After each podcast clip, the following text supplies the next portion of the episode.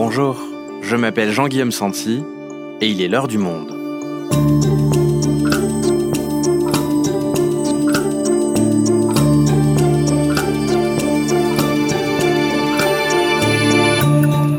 Aujourd'hui, on prend une grande inspiration avant de se plonger dans un malaise de plus en plus présent, l'éco-anxiété face au dérèglement climatique, aux incessantes catastrophes naturelles et aux prévisions plus qu'inquiétantes des experts du climat, comment se projeter sereinement dans l'avenir quand le monde tel qu'il existe aujourd'hui promet d'être profondément bouleversé sous peu? Un jeune sur deux déclare souffrir d'éco-anxiété, alors comment cette angoisse verte se manifeste-t-elle? Est-il possible de la combattre, de vivre avec? Marine Miller est journaliste au service Campus du Monde et spécialiste de ces questions. Elle nous raconte. L'éco-anxiété, l'angoisse de la fin du monde, un épisode produit par Claire Leys, réalisation Amandine Robillard.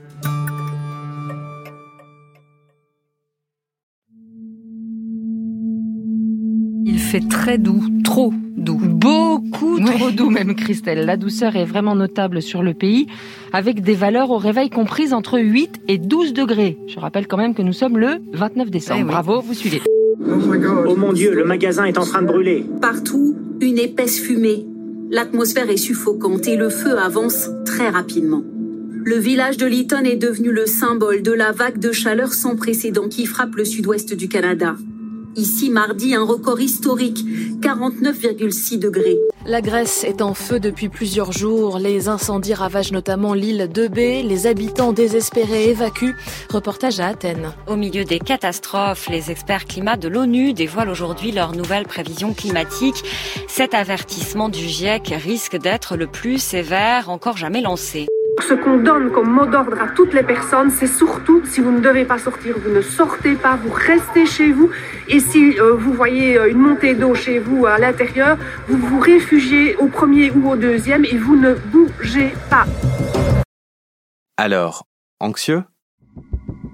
Tous ces événements climatiques se sont produits en 2021. Et si je peux me permettre d'en rajouter une couche, on a appris récemment, grâce au relevé de Copernicus, l'agence européenne de surveillance climatique, que 2021 est la cinquième année la plus chaude de l'histoire.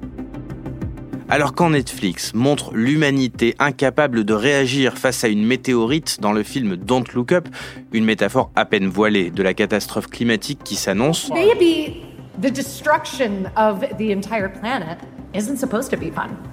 Maybe it's supposed to be terrifying.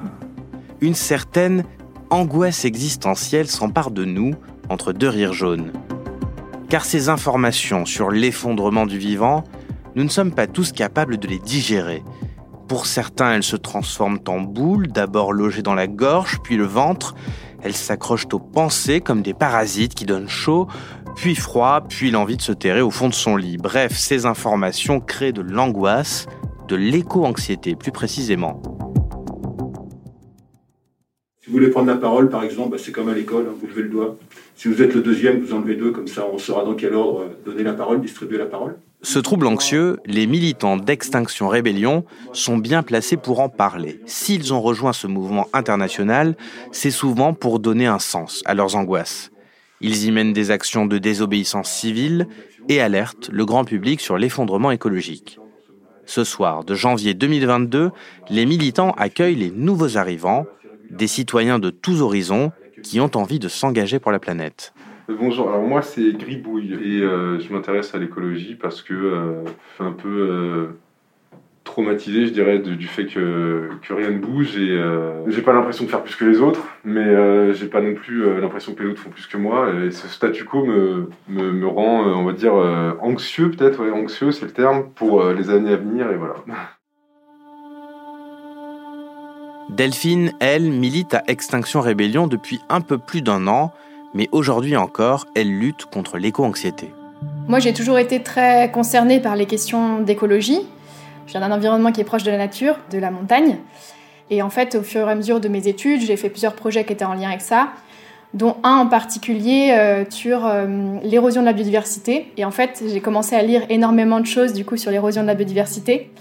Je me suis rendu compte que c'était vraiment euh, quelque chose de, de, dramatique qui arrivait. Quand j'ai pris conscience du coup de ces phénomènes-là, je me suis rendu compte de plus en plus des dégradations qui étaient à l'œuvre dans mon environnement, en particulier dans les montagnes d'où je viens, avec euh, la fonte des glaciers. Et c'est à partir de ce moment-là que je pense que j'ai commencé à vraiment ressentir une sorte d'angoisse liée à ça. Je sais qu'à cette période-là, quand vraiment j'ai commencé à prendre conscience de tous ces phénomènes, je me retrouvais euh, souvent à pleurer euh, en pensant à tout ça. Parfois, ça m'a aussi empêché de dormir. Je pensais souvent euh, à la mort, bizarrement, alors que je suis quelqu'un d'assez positive et que ça m'était, ça m'arrivait pas fréquemment. Mais à cette période-là, j'ai remarqué que c'était plus fréquent. Alors, je sais pas si c'est vraiment lié à ça, mais c'est possible. Et en fait, la détresse aussi à ce moment-là, elle venait du fait que dans mon entourage, très peu de personnes avaient conscience du phénomène. Et du coup, je ne savais pas à qui en parler parce que les personnes à qui je voulais en parler, moi, c'était euh, mes proches, ma famille. Comme je les aime, j'avais aussi envie de, en quelque sorte, les protéger de ça et donc de ne pas les inquiéter avec euh, tous ces phénomènes qui arrivent et j'avais pas envie qu'ils se retrouvent dans la même angoisse que moi. Pour les vacances de Noël, je suis retournée euh, chez mes parents dans les montagnes. On est allé skier. J'ai vu cette splendeur des montagnes, de la neige en hiver, de la nature. Et en parallèle, je vois, enfin, je peux pas m'empêcher de voir euh, la couche de pollution, les voitures partout. Et moi, du coup, quand je me suis retrouvée dans une voiture pour aller au ski, je me disais, mais je me sentais hyper coupable de contribuer à ça. J'étais presque crispée de me dire, euh, à ce moment-là, je suis en train de polluer. enfin, j'ai eu une petite crise d'éco-anxiété.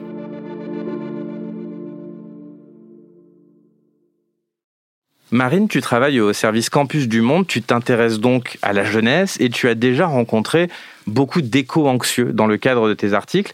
Est-ce que tu pourrais déjà nous expliquer concrètement l'éco-anxiété, c'est quoi en fait? Comment est-ce qu'on pourrait définir ce terme? Alors l'éco-anxiété, c'est la contraction du mot écologie au sens de science ayant pour objet les relations des êtres vivants avec leur environnement et de l'anxiété. En fait, c'est un terme qui caractérise l'angoisse liée à l'anticipation des effets de la crise écologique. On parle aussi de solastalgie. La solastalgie, c'est un petit peu différent, c'est plutôt un sentiment de deuil d'un monde que l'on a connu et qui est en train de disparaître. Cette angoisse, chez les jeunes que j'ai pu rencontrer pour mes enquêtes, elle peut impliquer un désir d'action, mais surtout un sentiment d'impuissance et un sentiment de révolte. Alors comment est-ce que cette éco-anxiété, elle se manifeste au quotidien chez les gens qui en souffrent? Alors l'éco-anxiété, c'est un trouble anxieux, donc euh, comme euh, tous les stress, elle peut agir sur le sommeil, sur l'alimentation, sur les relations sociales et sur la capacité à se projeter dans le futur. Et alors dans ton dernier article, tu donnes la parole donc à des adolescents qui ont développé de l'éco-anxiété tôt, dès 14 ans. Est-ce qu'on a des chiffres, des données sur l'ampleur de ce phénomène chez la jeunesse spécifiquement? Oui, pour la première fois, on a une étude très sérieuse qui a été publiée en, septembre 2021 par euh, la revue The Lancet. Et cette étude, elle révèle que 45% des jeunes qui ont été interrogés sont affectés par ce syndrome de l'éco-anxiété. En fait, c'est l'étude la plus vaste qui a jamais été réalisée. 10 000 jeunes ont été interrogés dans 10 pays du Nord comme du Sud, parmi lesquels la France. Et dans cette étude, ce qui est intéressant, c'est qu'on apprend que 75% des jeunes interrogés jugent le futur effrayant. 56% estiment que l'humanité est condamnée et 55% qu'ils auront moins d'opportunités que leurs parents. Donc tout cela offre quand même une sorte de toile de fond assez inquiétante et assez sombre en fait de ce que ces jeunes de 16 à 25 ans peuvent penser du monde qui vient. Qu'est-ce qui explique que cette euh, catégorie, les 16-25 ans, elle est particulièrement touchée par l'éco-anxiété Parce que j'ai envie de dire, euh, nous-mêmes, à 30 et quelques années, on peut aussi la, la ressentir, cette angoisse existentielle. Pourquoi les jeunes sont plus touchés? Eux, ils ont grandi avec la menace climatique. C'est une génération qui est née à la fin des années 90 et au début des années 2000, qui a compris qu'elle sera la première à vivre directement de son vivant les conséquences de ce dérèglement climatique. Pour eux, l'insouciance, elle est terminée et ce qui crée vraiment de l'anxiété, c'est que personne ne s'occupe de ça. Ils ont l'impression que les adultes, la société, les parents, les profs, le personnel politique, le monde économique ne s'occupent pas de cette crise gravissime qu'ils ont comprise. Peut-être aussi parce que les générations précédentes se sont dit que ça arriverait peut-être pas de leur vivant, alors que eux ont la certitude que ça arrivera au cours de leur vie. Exactement, c'est ça. Et en fait, quand ils lisent euh, pour la plupart euh, les rapports du GIEC, ils comprennent qu'en fait, cette crise, ils vont la vivre, ils seront adultes. 2030, 2050, euh, ils font les calculs, ils seront là, ils seront en pleine possession de leurs moyens, etc. Donc, ils arrivent à se projeter, en fait, à cette échéance-là. Alors justement, tu nous dis qu'ils lisent les rapports du GIEC. Euh, comment ils s'informent concrètement sur l'état de la planète? Parce que c'est épais et dense les rapports du GIEC. Alors les jeunes éco-anxieux que moi j'ai rencontrés, ils sont ultra informés. Ils deviennent quasiment eux-mêmes des experts. Et oui, ils consultent les rapports du GIEC, les, euh, les rapports pour décideurs. Ils lisent aussi d'autres sources scientifiques. C'est des gens qui sont capables euh, aujourd'hui de lire le rapport Meadows, qui est un rapport écrit euh, dans les années 70 par un groupe de scientifiques du MIT, qui avait modélisé en fait les limites physiques de la croissance illimitée. Ils se forment en dehors de tout cadre éducatif. C'est-à-dire qu'ils vont aller chercher les informations eux-mêmes, soit sur YouTube, soit sur Internet, soit sur les réseaux sociaux. Le problème de cette façon de se former, c'est qu'ils sont seuls. Ils n'ont pas un cadre justement éducatif autour qui permet de remettre toutes ces informations dans un contexte. Et ce qui peut créer un sentiment de solitude et aussi d'impuissance. Et l'angoisse va générer cet appétit d'information qui va à nouveau générer de l'angoisse. C'est une spirale qui ne s'arrête jamais. Oui, c'est toute la difficulté. En fait, ils se retrouvent seuls face à cette angoisse qu'ils doivent gérer. Et c'est tout l'enjeu de la société aujourd'hui, c'est de répondre en fait à cette angoisse. Mais on ne peut pas y répondre de façon psychologique. Le climat, c'est un problème politique. C'est un problème global et systémique. Donc c'est ça qui est compliqué. Et pour ces jeunes, moi je me souviens d'avoir interviewé une jeune fille qui m'expliquait euh, être devenue éco-anxieuse en regardant des images des feux de brousse en Australie en 2020. Et elle avait vu euh, des koalas, des kangourous brûlés vifs et ça avait eu un, espèce d'impact très fort sur elle puisqu'elle avait commencé à se poser des questions justement sur la crise et sur le réchauffement climatique à ce moment-là. Le problème de ces images un peu euh, difficiles à regarder, c'est qu'elles euh, suscitent de l'empathie, mais aussi elles peuvent revenir en boucle et produire encore plus d'angoisse. Donc il faut qu'elles soient expliquées.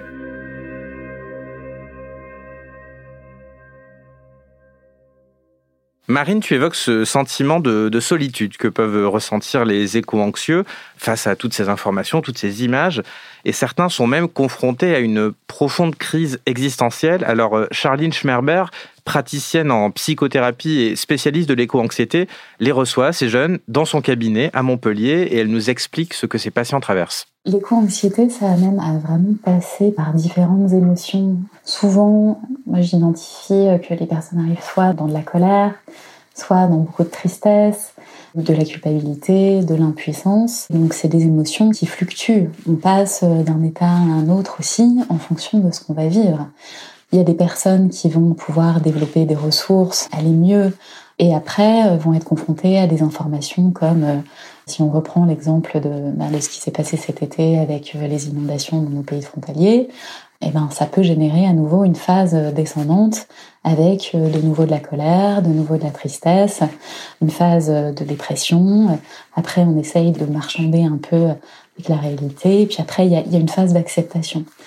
Et effectivement, on parle vraiment d'un processus de deuil, enfin de, de deuil écologique. C'est la géographe Ashley Kunsolo qui a beaucoup travaillé sur cette notion-là.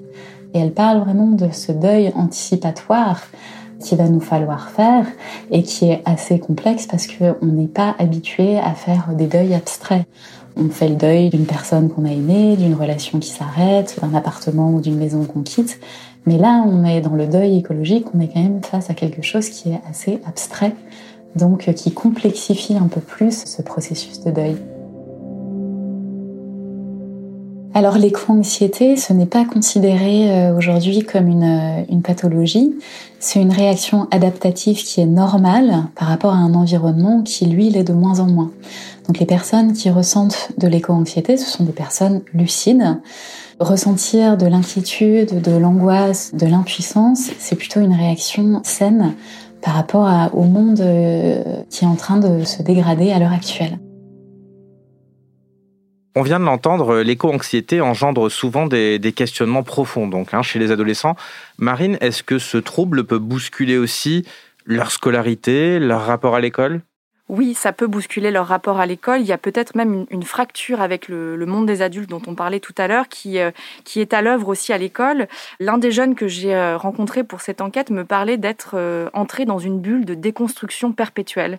À chaque cours, il se demandait pourquoi ce prof lui expliquait ça, et ça lui avait développé d'une certaine façon son esprit critique. Le problème de ça, c'est qu'il n'arrivait plus à en sortir. Donc c'est compliqué quand on est au lycée et qu'on prépare le bac et qu'on va s'inscrire dans les études supérieures. Et puis, il y a un autre sujet aussi qui est intéressant dans cette enquête, c'est le manque de formation des enseignants. En fait, on parle souvent du manque de formation scientifique, mais il y a aussi un manque de formation à réagir à des questions très sociétales, comme les questions de l'angoisse. Et alors, tu nous parles de difficulté à se projeter dans sa scolarité. On peut un petit peu aller plus loin. Il y a peut-être aussi une difficulté à se projeter dans l'avenir. Quelque part, si la planète est finie dans quelques dizaines d'années, euh, à quoi bon faire des études pour devenir euh, prof, médecin ou que sais-je? Oui, tout à fait. Il y a une part grandissante d'étudiants et de jeunes diplômés qui sont aujourd'hui en train de se poser ces questions-là. En 2018, je me souviens avoir fait un, article pour Le Monde sur euh, un texte qui s'appelait Le Manifeste pour un réveil écologique, qui avait été signé à l'époque par 32 000 étudiants et qui disait, euh, en somme, euh, à quoi bon aller en vélo au travail si c'est pour travailler pour Total. Et puis maintenant, il y a une question autour de l'adéquation avec ces valeurs écologiques. On ne peut pas aller travailler 5 jours sur 7 pour une entreprise qui participe directement à aggraver la crise climatique. Donc ça, ça fait partie des préoccupations de cette jeunesse-là. C'est une jeunesse particulière qui est très diplômée, qui se pose ces questions euh, de plus en plus euh, fréquemment. Sachant que là, tu prends l'exemple un peu extrême de Total, mais j'imagine que ce malaise, il se ressent dans plein d'autres entreprises euh, qui ne travaillent pas forcément dans le secteur uniquement des énergies fossiles, puisque le capitalisme, quelque part, est la cause du réchauffement climatique. Toute entreprise qui va rechercher la croissance, par exemple, devient problématique à leurs yeux? C'est un petit peu ça, oui. Ce malaise, il est ambiant, en fait, quel que soit le secteur euh, professionnel, que ce soit les énergies fossiles, que ce soit le bâtiment, les transports, l'alimentation, l'agroalimentaire. En fait, dans tous les secteurs, ces questions, elles se posent aujourd'hui. Et les entreprises, elles l'ont bien compris, d'ailleurs, parce qu'elles essayent d'y répondre. Ce qui est intéressant, je trouve, avec cette question du sens qu'on peut mettre dans son métier, quand on a fait ce diagnostic-là et qu'on l'a compris, comment on réagit, comment on se positionne, quel choix on va faire pour assumer d'être aligné avec ses valeurs.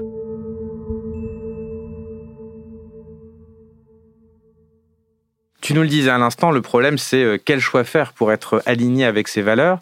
Alors, comment tous ces jeunes-là font pour vivre avec euh, cette angoisse permanente? Qu'est-ce qu'ils font? Alors les jeunes que j'ai interrogés pour mon enquête, ils ont choisi la voie du militantisme. Une jeune fille m'expliquait que euh, militer pour elle, c'était vaincre l'anxiété. Donc beaucoup d'entre eux choisissent de militer dans des groupes, et notamment le groupe de jeunes Youth for Climate, parce que justement c'est un mouvement de jeunes, ils ont un effet miroir, ils se reconnaissent, ils se reconnaissent aussi dans les modes d'action. Ça a commencé en 2019 par des marches pour le climat et puis aujourd'hui on est dans des actions euh, de désobéissance civile plus symboliques et ils arrivent comme ça à, transcender un peu leur, leur angoisse. Ce que les experts expliquent beaucoup, c'est qu'en fait pour sortir de l'anxiété, il faut repolitiser la crise écologique. Prendre conscience en fait que tout ça est un système politique et économique qui est à l'origine des effondrements et qu'en fait en tant qu'individu, on peut certes faire plein de choses, plein d'éco-gestes, mais que ça ne suffira pas. World leaders are behaving like children. So it falls on us to be the adults in the room. On vient de l'entendre, Greta Thunberg dit Les dirigeants internationaux se comportent comme des enfants, c'est donc à nous de nous comporter comme des adultes. Mais se battre pour le climat, être constamment l'adulte, ça peut vite devenir épuisant.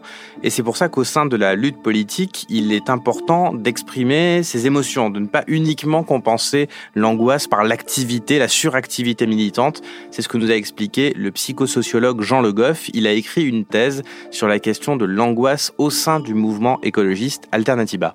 Quand j'ai commencé ma thèse en 2013 sur le mouvement Alternativa, il y avait un peu un tabou sur cette question des angoisses qu'on peut ressentir comme militant ou comme militante. Il y avait l'idée que c'est plutôt un affect euh, paralysant qui va nous empêcher d'agir et qu'on a plutôt intérêt à se montrer comme euh, porteur d'espoir, de joie, de sentiments positifs. Ça, c'est quelque chose qui a évolué. Je trouve qu'il y a eu une vraie prise de conscience du fait que c'était utile de pouvoir poser des mots aussi sur les sentiments difficiles. On a vu beaucoup apparaître aussi la question de l'épuisement militant. Et cette question, elle est liée à celle de l'éco-anxiété. On dit souvent que pour apaiser l'angoisse, il faut agir. Et du coup, un risque, c'est d'être dans un régime de l'action permanente, de l'urgence, qui va produire de l'épuisement. J'ai entendu beaucoup de militants dire qu'ils sentaient qu'ils avaient besoin de ralentir, mais qui culpabilisaient en se disant, si moi j'en fais moins, qui va agir à ma place? Ces moments de creux, c'est souvent des moments difficiles parce que on se confronte davantage à ce qu'on ressent. Mais je trouve qu'il faut dire que c'est des moments qui ont une fonction essentielle, à la fois pour l'individu et pour le groupe. C'est des moments où il se passe des choses essentielles. Une question que je me pose comme psychosociologue, c'est comment on fait pour créer des espaces où on peut aborder collectivement ce qu'on ressent et des espaces pour en faire une question politique. Ma propre expérience d'avoir facilité ce type d'échange, c'est que c'est des moments qui souvent font du bien parce que le partage transforme la manière de ressentir les choses et c'est aussi des moments qui libèrent une forme d'énergie collective. Voilà, donc la question, c'est pas bien sûr d'arrêter d'agir, mais c'est comment faire collectivement une place dans l'action à ces sentiments difficiles. Marine, on vient d'entendre l'importance de la parole, du collectif pour mieux vivre avec son éco-anxiété.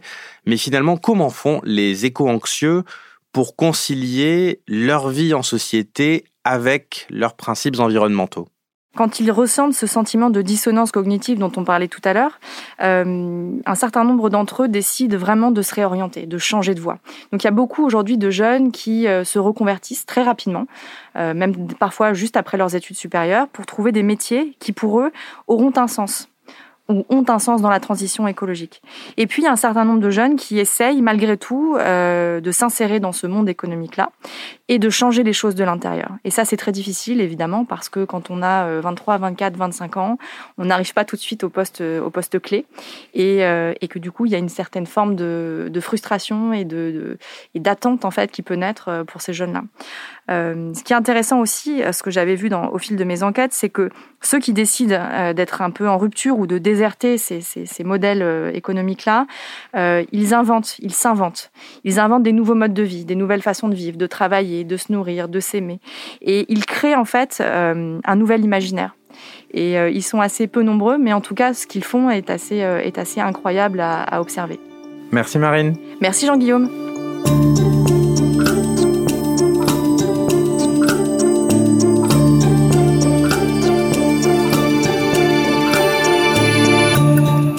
Si vous souhaitez en savoir plus sur l'éco-anxiété chez les adolescents, vous pouvez aller lire l'article de Marine Miller dans la rubrique Campus en allant vous abonner sur notre site lemonde.fr. C'est la fin de l'heure du monde, le podcast quotidien d'actualité proposé par le journal Le Monde et Spotify. Pour ne rater aucun épisode, vous pouvez vous abonner gratuitement au podcast sur Spotify ou nous retrouver chaque jour sur le site et l'application lemonde.fr. Si vous avez des remarques, suggestions, critiques, n'hésitez pas à nous envoyer un email à l'heure du monde lemonde.fr. L'heure du monde est publiée tous les matins, du lundi au vendredi. On se retrouve donc très vite. À bientôt.